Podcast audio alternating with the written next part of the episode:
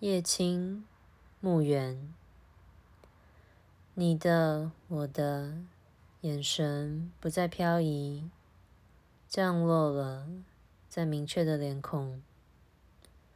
公墓不远，异常干净的死人有时出现，大部分的时候不。挑个大晴天，一起走进去，数算一些数字。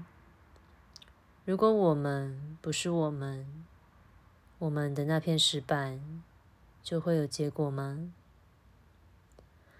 附近的长草拥挤得多，比起挤着小孩、老人的公园，人人必须收到的一片墓碑，不想收到也由不得谁决定，要或不要，为了上面的字努力。设法使两个人的出生、死亡年份、数字写在同一片。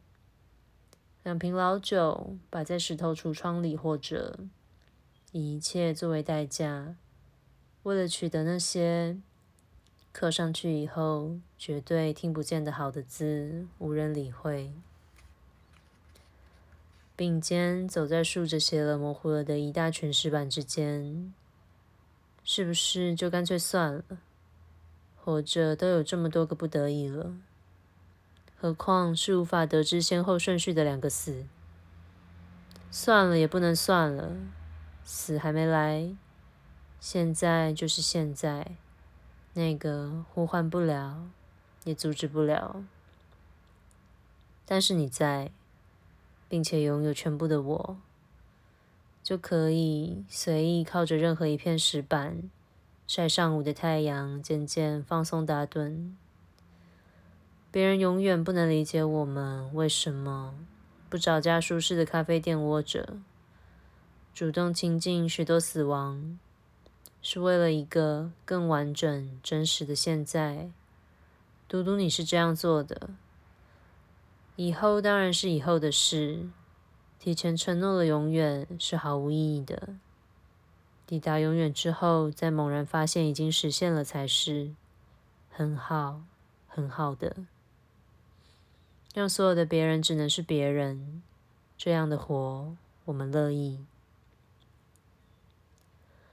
在不逃避也不认识的墓园待上一整天，这是某种意义强大的地点。如果用来约会，最精简的说话甚至也不需要，是最深的听。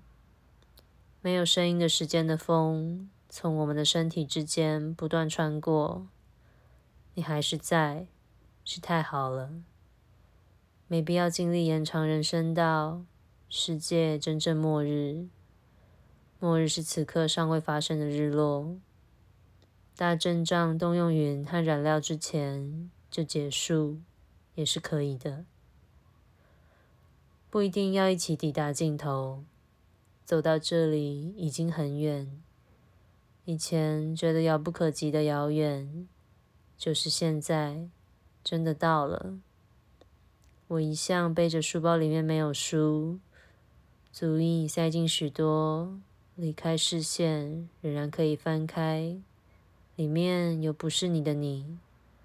这种无关紧要的事情，就算扭曲变形，其实没什么不行的。